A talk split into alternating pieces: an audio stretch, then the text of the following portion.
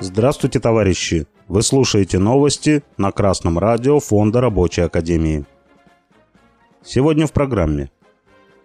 В ДНР возобновят добычу угля на крупнейшей шахте.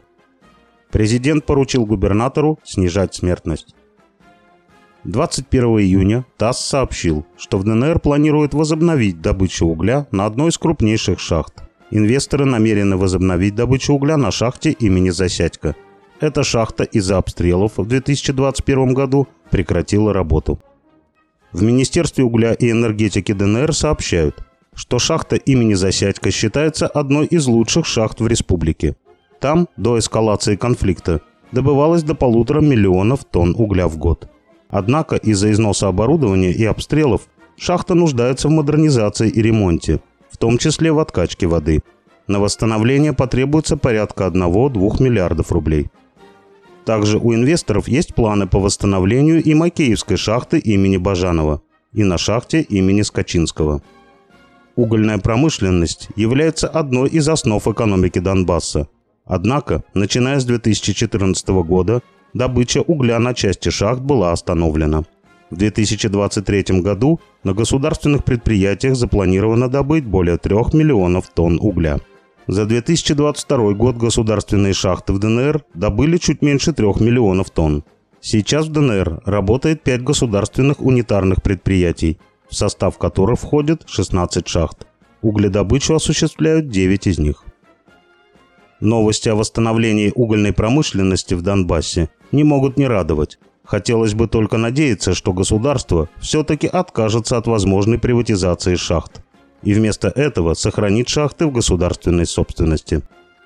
И вторая надежда на то, что вернувшиеся со специальной военной операции шахтеры продолжат строить свою жизнь своими руками.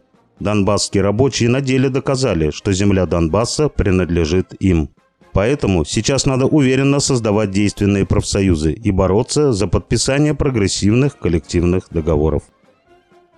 Информационное агентство ура.ру рассказало о том, что президент России Путин указал губернаторам, за счет чего снижать смертность.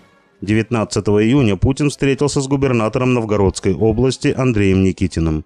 Президент поставил перед губернатором задачу сократить число смертей из-за ДТП на дорогах. Демографические показатели являются одним из KPI – Key Performance Indicators по-английски – ключевых показателей эффективности – губернаторов в Российской Федерации. Главное из них – доверие к власти, уровень бедности и образования. На втором месте – численность населения в регионе, а на третьем – ожидаемая продолжительность жизни при рождении.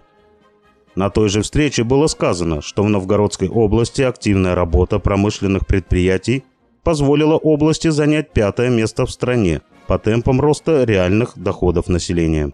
Это, в свою очередь, существенно снизило показатели бедности в регионе. В области также развивается образование. Работодатели работают со студентами, начиная с первого курса. Устраивают для них стажировки. На этой встрече правильно было сказано, что именно развитие промышленности ведет к снижению бедности и повышению благосостояния жителей. Буржуазное государство, конечно, заинтересовано в том, чтобы ему доверяли. Однако Доверие появляется только из положительного опыта. Хорошо, что буржуазные власти способствуют развитию промышленности и образования в Новгородской области. Теперь свое слово должны сказать и рабочие этих промышленных предприятий.